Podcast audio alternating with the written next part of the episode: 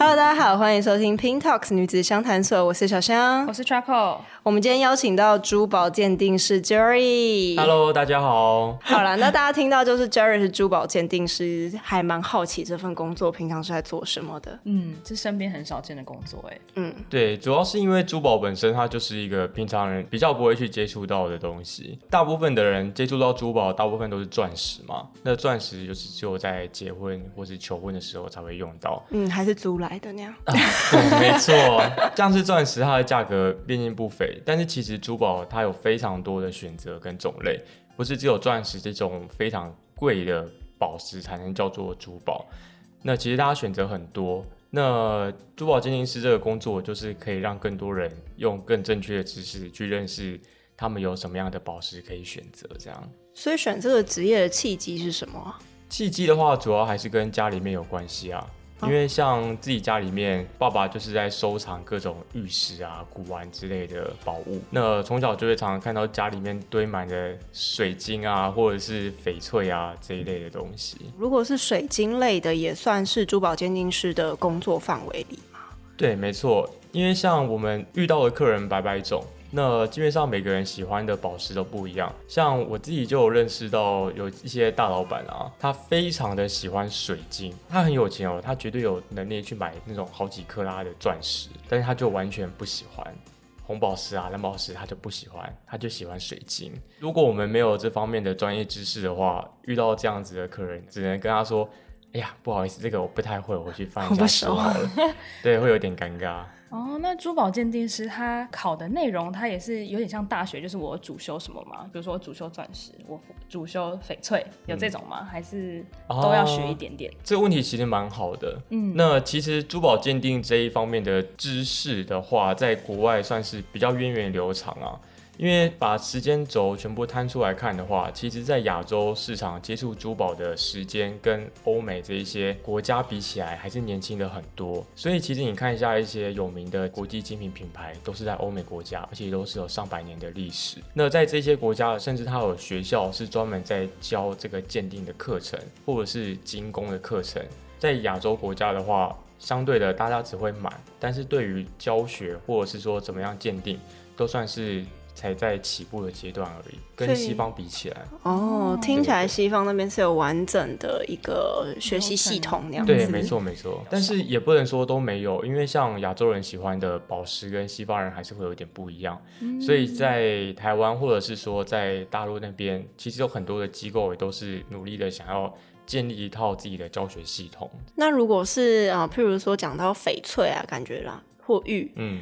国外他们的考试里面也有包含这些项目吗？还是他们就是比较常听到可能红宝石啊，或者是钻石那一些？那其实，在国外认证的考试里面，在过去啊，对他们来讲，翡翠就只是众多宝石的其中的一个项目，它的占的篇幅可能就跟水晶差不多。那最近几年的话，主要是因为在亚洲国家，翡翠非常的夯。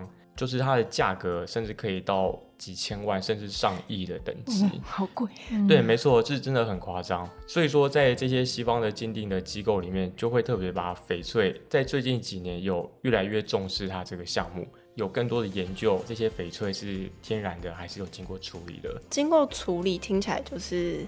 仿的嘛，嗯、那我们后面也来问一下，就是怎么辨别真伪好了。可以啊，可以啊，好啊。那我也蛮好奇，就是你从事这份工作之前跟之后，有没有跟你想象中不太一样？哦，当然有，当然有。一开始在认识珠宝鉴定这个。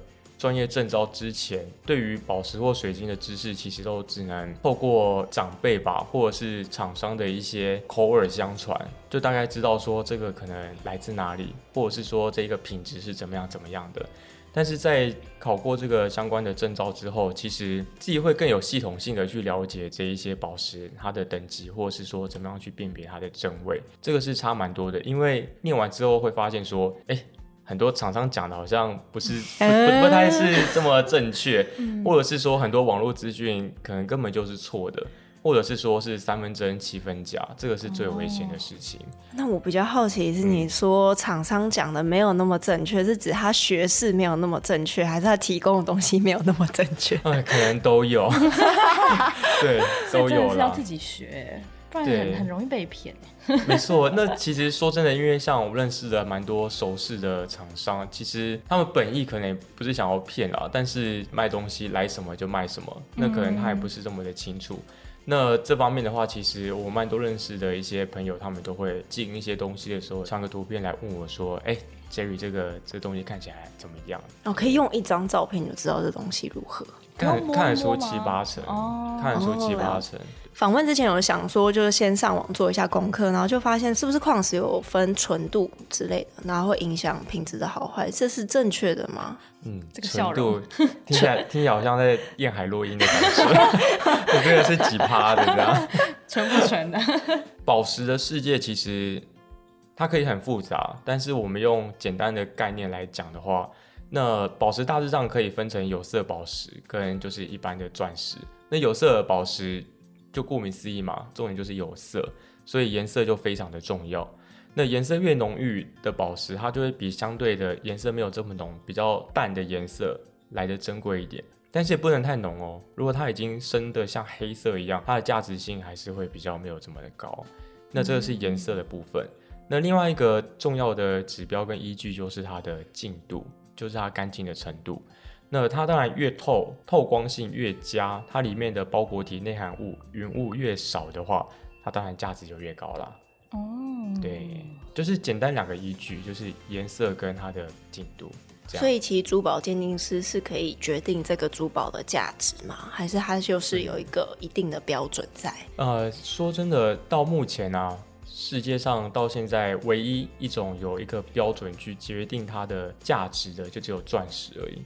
哦，对，钻石比较严格这样子吗？呃，钻石它相对于一些红蓝宝石来说的话，它数量算比较多的。哦，对，是等同于货币，所以它必须要有一个单位嘛。如果这个比较不不方便讲，我们等下就把它剪掉。不会不会不会，我就讲会不会杀掉。其实主要是因为，虽然说现在最近几年彩色钻石很流行。但是，一般我们日常会听到的钻石，就是强调颜色要越白越好。嗯，那其实就是越没有颜色越好，嗯、就是叫做最顶级的颜色叫做 D color。嗯，从 D E F 这样下去分。D C 什么？对对对对，就是 A B C D、嗯。那钻石它就是 diamond 嘛，嗯，所以最顶级的颜色就是从 D 开始。哦，对原来是这样。D E F G H I J，、嗯、那 I J 可能就带一点微黄。或是颜色比较没有这么的白，这样。对，就是去影楼店看到比较偏、比较便宜，就是 DI 什么的。是已经走进去过，是不是？因为那个影楼店外面都会有个表格嘛，上面就会写什么最顶级是 D 什么什么什么。哦，所以平常会注意到这一种。他平常会去影楼。真的吗？好，那这样分类其实还大家蛮清楚。可是像刚刚有提到，就是很多在工作上面遇到的一些故事，就是可能会搞不清楚状况。那有没有发生过有趣的事情，就让你印象很深刻的？有趣的事情哦，嗯，不是，也不一定要有趣，就是你印象很深刻的事。因为像我自己本身是对珠宝鉴定算是有了解，那其实像我们自己在找货，或者是说在选品的时候，大部分的时间都是要出国自己去找。那我们千里迢迢到了国外，甚至到矿区去找货的时候，我们不可能就是只买几个嘛。我们在谈价格，一次都是买一大包或是一大箱。像我们一般一颗小小大概一两公斤的水晶或者是宝石，我们一次可能就要买好几百公斤这样。那有的时候就在送到我们自己店里面，在做筛选的时候。有的时候就是会找到很多意想不到的收获哦，对，就特殊的品相，或者是说特别稀有的宝石，就是刚好被埋在最下面的地方，真的像寻宝一样，像惊喜包的感觉。对对对对，没错。然后所以它是像就是外面我们买米就一袋，然后它像铲一把给你，然后里面会有一个惊喜，还是？你可以这么说，你可以这么说，对，但铲一把给你。我觉得台湾人大家比较可以熟悉，像米袋啊，我要找一个大家比较熟悉的东西。对，因为像国外的珠宝展或者是一些比较。大盘的钻石或珠宝交易的时候，就是我们我们可能买一颗小小可能二三十分的钻石，可能就是要万把块。但是在这一些盘商的交易的时候，真的是堆得像山一样，满满的钻石在桌上摆的，就堆得跟山丘一样，很夸张。但他们这样子彼此不会碰撞造成刮伤吗？但他们属于就是原石，还需要再被加工啊？硬度太高，不太会被互相干扰。这个硬度的问题的话，其实它硬度一样，反而就是有可能会有刮伤的问题哦。但是因为它的数量真的太多了，所以它就只能用一袋一袋、一包一包的方式去装。对，了解。那如果会这样子去处理，通常应该也是等级比较可能比较小颗吗？还是、哎、对，没错，比较小、哦、或者是等级比较没有这么高的钻石会这样子。嗯，然后就是你会在里面突然捞到一颗顶级那样。对，不过通常它这个要整包买下来都是。要准备做干大事、做大事业才会整包这样子买哦。对，因为在台湾的市场的话，其实有办法这样做的人还是比较少了。刚刚躺在那个山丘里哦，感觉很硬哎，钻石山丘这样。刚刚我们其实有提到，就是关于中西方不同的，然后想要请 Jerry 就跟我们分享一下，就是大家对于可能珠宝好像反而比较熟悉，翡翠跟水晶，为什么西方人不会喜欢？觉得这个问题应该要先从文化跟历史的角度去切入，会有更多的了解。嗯，那这个问题其实也蛮多学生会问我的，就是说，哎，为什么西方人就是不喜欢翡翠这样？嗯，那其实西方人他们喜欢的绿色的宝石，像翡翠颜色越绿就越贵嘛。对。那其实西方人他们会比较喜欢像是祖母绿。哦。对，祖母绿。他们是一样的。不一样，不一样。祖母绿它是完全不一样的宝石。哦，了解。对，Emerald 祖母绿就是绿色，然后它里面通常会内含物很多，看起来雾雾的。嗯。那其实，在我们华人圈里面的话，其实大部分的人比较喜欢透一点的宝石，清澈一点的感觉。对，清澈一点的，比较稍微没有这么。能够去欣赏这种里面有点云雾飘渺的感觉，哦。但是祖母绿这个宝石，它的天生就是很多云雾啊。嗯。那你要找到干净完全没有云雾的，也是有办法，就是会贵很多。那在这样的情况之下的话，大部分的人还是会觉得会选择比较常听到的翡翠这样。那其实从文化跟历史的层面来看的话，像翡翠在我们中国的历史上，其实算。非常的年轻，我们常常听到的一些玉啊、玉石，它指的其实是和田玉，它是另外一种的矿物，嗯、另外一种的宝石。那最好的和田玉是来自于新疆，跟翡翠，翡翠是来自于缅甸，是其实两个完全不一样产地跟完全不一样的宝石。嗯、像我们常常听到的什么守身如玉啊，或是冰心玉洁啊，嗯、这些里面指的玉其实不是翡翠，是和田玉。因为翡翠跟和田玉都是绿的嘛。会不会有人把他们搞混，或是在市面上可能有人把翡翠当成玉在卖，把玉当成翡翠在卖？有，你刚刚已经搞混了。那其实翡翠里面就是比较会比较贵的翡翠，它的颜色会比较绿一点。嗯，那和田玉的话，比较贵的和田玉，它的颜色会比较白，也有绿色的和田玉，也有白色的翡翠。嗯，但是可能相对于绿色的翡翠跟白色的和田玉来说。就会比较便宜一点哦，对，因为像其实中国人会喜欢玉，就是和田玉的原因，主要是因为它冰心玉洁白嘛。用玉来形容一个人像君子，就叫做表里如一。嗯，因为它通常这个和田玉它开采出来的时候，它外面如果是白色的，里面八九不离十也会是白色的。所以其实，在玉石的使用记载的时候，里面提到的玉其实都是和田玉。那翡翠是一直到明朝、清朝的时候才传入中国的。哦，对，老师，我想发问。啊，请说，请说。所以东西方文化喜欢哪一种矿石，来自于它的产地嘛？哦、是不是在西方就比较不产刚刚讲到的和田玉？哎、嗯欸，我讲对了吗？或是翡翠？对对对对。嗯、那其实像这些宝石产地的问题的话，西方国家也有产很多的宝石，但是每个宝石它需要天时地利跟人和。天时的意思就是说，它需要有一段的时间，让这些元素跟矿物可以在地底下做聚集、做沉积。嗯、那地利的话，就是它旁边的土壤、它的岩层，或是它的温度、压力要刚刚好。深度要够才能够长出这些宝石，那人和也很重要了，就是你要有人去挖到它嘛。嗯，说不定我们现在六星文大楼底下有十吨的钻石也不一定。哦、但是他在挖，我也要先去挖。对啊，但是他可能第一个是我们可能不知道他在这，嗯、第二个是说他可能在地底下二十公里的地方，嗯、我们没有技术去挖到。对，所以天时地利人和都很重要。所以像我们之前有一些新闻啊，就是看到说，可能在太阳系某个行星上面有满满的钻石之类的，但是我们没有办法，对，我们去不了。所以其实我们要能够取得也很重要。然后剩下就是他们在历史中代表意义嘛，譬如说，如果是玉，我们就是皇帝的那个玉玺，对对，对，没错。然后如果是在西方，可能就是皇冠。哎，是是是，权力的象征啊。它会有这么价值，是因为它很稀少吗？呃，还是它是被赋予意义、嗯？这些珠宝啊，奢侈品，他们自古以来本身就是先服务位高权重的人。那在最一开始，做最新、最行、最特别的东西，就是先有最有钱的皇室嘛，贵族。那再来慢慢的，我们就是可能贵族啊，或者是有钱人、商人，有钱人也有办法去享受到这一些奢侈品。那像是卡地亚，它本身就是为了皇室而制作的珠宝。或者是说像 Chaumet 它也是专门是制作皇冠的。那这一些珠宝品牌，它所选用的宝石跟它的工艺，自然就会流传到现在。用以前服务这些皇室贵族的技术，把贵重珠宝能够让一般的人能够有钱也能够买到这样。那至于说这些品牌或者是珠宝它的意义的话，因为宝石本身就很稀有。那但是现在大家是只要有能力都有办法去收藏它的，不像以前就只有皇帝或是贵族才能够拥有这样。这些矿石如果开采越来越多，它会不会越来越没有价值？因为物以稀为贵。你说越开采越没价值，会吗？还是其实那些价值都是人赋予的，所以它不会随着开采数越多，只要经手卡地亚之后，它就会变得价格永远都在那里，嗯、甚至往上涨。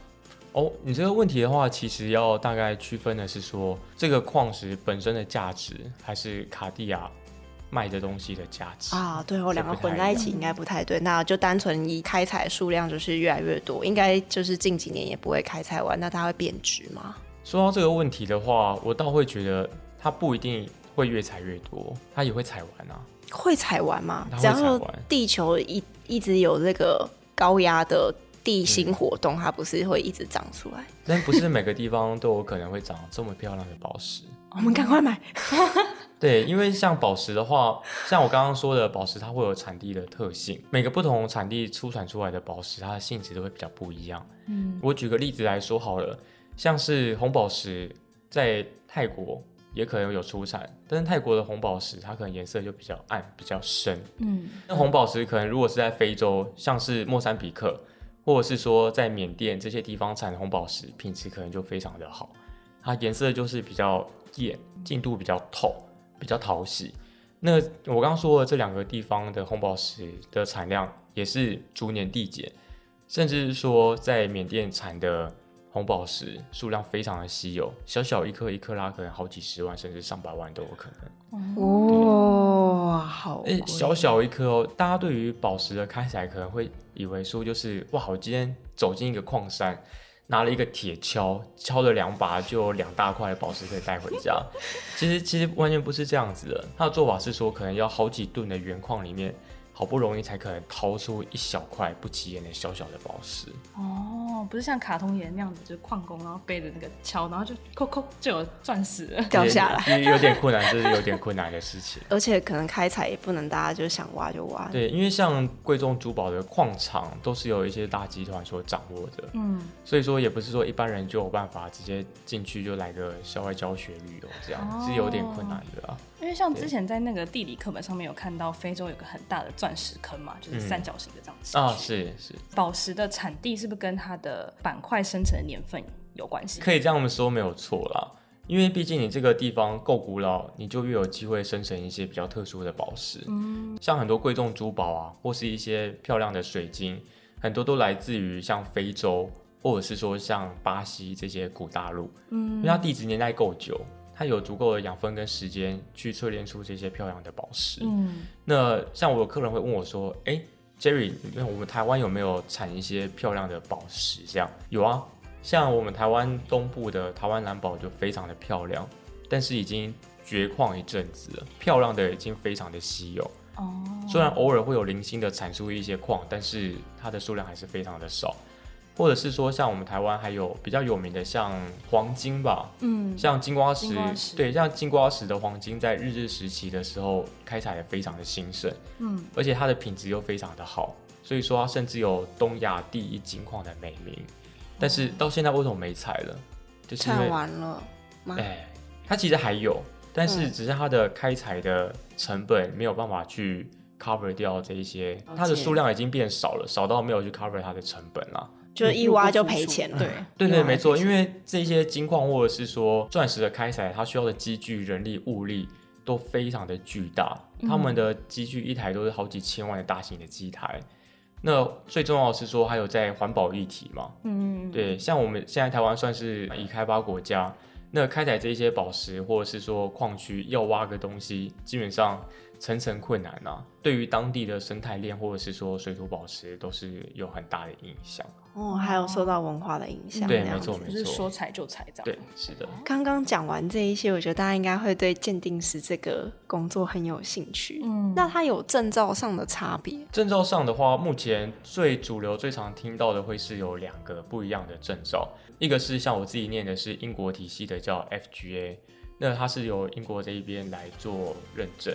那另外一个证照是来自于美国的 GIA。那其实这个名字大家会比较常听到，是因为现在的钻石大部分都是采用 GIA 的证书来认证它的等级、它的品质是落在哪里。这样，就像有些网站他们那个珠宝上面会就打一个勾，比如说写 GIA，然后打一个勾，这样就代表它有认证过，对不对？对，没错。那主要是因为大家会用到宝石的机会就是在结婚上，那结婚大部分又会用到钻石，所以说大家会常看到 GIA 这个字。但是在珠宝认证或者是鉴定的机构上来说的话，英国的 FGA 算是赫赫有名的，嗯，历史更悠久、更古老，而且它会比较强调的是从一个宝石或者是说一个原矿，它是刚开采出来的状况，你就要去认识它长什么样子。像 FGA 的话，它的彩色宝石鉴定有分成初级跟高级两个，那一般人有兴趣的话，其实可以先那个初级就可以了。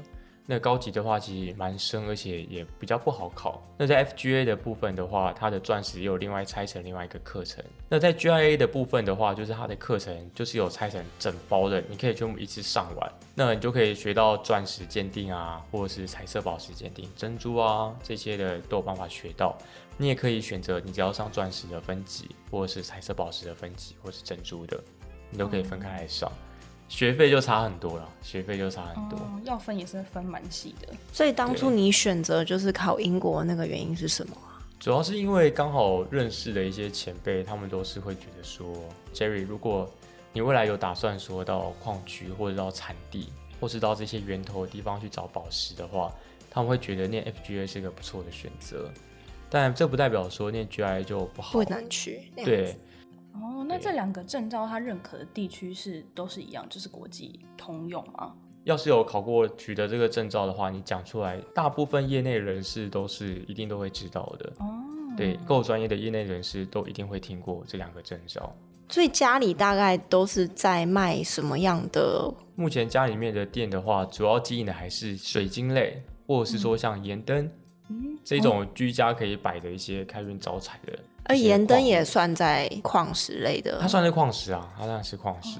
所以如果珠宝鉴定师要去鉴定，因为我朋友都会买，嗯、很莫名，一些年轻人会买盐灯小小颗的摆在家里。嗯，对啊，那那个会有真伪吗？就是主要是品质啊。那像老板跟老板娘，其实他们都蛮算是蛮龟毛的，就是盐灯的品质，他们一定要用到最好的。那怎么样才能知道是最好的？就一定要请人到当地去挑矿。然后自己用货柜运回台湾来。那像巴基斯坦，大家就会也知道说，它相对的治安就是可能没有像日本啊或韩国这么的安全，随便就可以买个机票飞过去就自由行。所以我们是有专人在当地帮我们把关品质，拍照片回来跟我们确定说 OK 了。在中箱上货柜运回台湾，这样哦，有点像连线代购的感觉。连线代购可以这么说没有错，哦，但是你要好几个月后才拿得到哦。对，因为它重，所以它一定都是坐船来的。那刚刚有讲到，就是我有朋友也会买盐灯小小颗，但毕竟是少数。就是你现在就接手家里的二代经营，或者哦，二代经营啊，嗯，一定有啊。像其实很多人对于二代的印象就会觉得哇。爽啊！就是回到家里面，就是轻轻松松做事情，这样很简单，都有人帮你打理好。但是事实上，完全不是大家这么想的一回事。很多老板啊，或者是说一些长辈在做事情的时候，他们有他们的坚持。我们年轻人在做一些想法，或者是做一些改变的时候，一定都会有冲突。无论是说大企业还是小店家。或是甚至路边摊也好，其实回去之后做的主要的挑战，我觉得这个是一个蛮大的不一样的地方，就是要怎么跟原本的老板的做法做一个调和。嗯，传统跟创新的过程中总会有磨合嘛，那你创新的一些点子对，有没有被就是老板可能否决？被否决，直接问到这个冲突点是是？就是大家就可以设身处地想一下自己在家里面跟父母相处的状况。嗯、其实冲突点、哦、对冲突点很多可能都是小事，衣服谁洗谁晾。哦，原来职业倦怠是这个，就是可能老板会觉得说，哎、欸，这个宝石可能要摆在这个橱窗柜比较好。那可能我会觉得说，它应该要放在另外一个橱窗柜或珠宝柜里面。哦。那至于说在客人的部分的话，其实我觉得倒是还好。那像我们有办法帮客人做到珠宝定制的服务，我们店已经经营到现在十四年了，那其实算是蛮老字号的店家。所以无论是说在宝石的品质、盐灯的状况，都是算是非常的熟悉。尤其是说像年轻人，他们喜欢的宝石的品相会比较不同。年长的长辈他们喜欢的宝石就是要大颗嘛，嗯、要大，越大像个短袜。对，他们就是要大。那我之前有问过一个很熟的客人，其实也是算朋友了，就问他说：“哎、欸，姐姐，为什么这个红宝小小颗的镶起来很好看啊？这个怎么不考虑这样？”他就说：“哎呀，这个你不懂啊，我们这样年纪大了。”那个眼睛都有点老花了，太小颗看不到。对，就是大颗才看得到嘛。大颗才看得到自己买到了什么，才不会弄丢放在哪里这样。好可爱哦、喔，对，就是蛮有道理的。对啊，我哎、欸，我有被说服到了。那如果是给就是家里没有这样事业的年轻人，他们想要进到珠宝产业，你给的建议会是什么？我的建议吗？转行吧，去卖鸡排吧，不要做这个。怎么跟我那个念设计一样？不要学，不要学。做珠宝，珠宝也有说相对好入手的品相，也有这种几百块、几千块的宝石，也可以很大颗、很漂亮哦。但是你也可以选择做比较高端一点，像我一个学生，他就只做钻石。嗯，对，他只做钻石，他的方向跟目标就非常的明确。那他的客人可以很清楚的知道说，哎，我今天。刚好领了年终，我今天刚好领了薪水，我想要买一个好一点的东西送自己，啊，我就喜欢钻石，我就可以找这个人这样。嗯，你可以选择你要专做一件事情，叫职人精神吗？嗯嗯，对，一生悬命是这样用吗？嗯，你就可以这样选择一个路线，不断的去做它，把它做到精，那你就会是所有人想要找这个东西就会找你。嗯，那你也可以选择说，给大家多一点选择。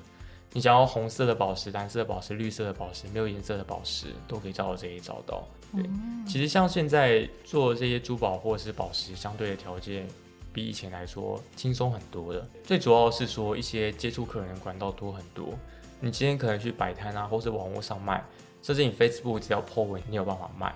你也可以随便开个直播，你就可以卖了。嗯，基本上就没有什么门槛跟条件，你只要有心，你就可以做。但是最重要，我觉得最重要的是说，一定要有兴趣。像我认识有一些厂商或是一些同行吧，对他们来讲，这些水晶跟宝石只是他生意的一个环节，他可能不喜欢没有爱，但是做起来就会觉得比较枯燥跟乏味一点。嗯，对。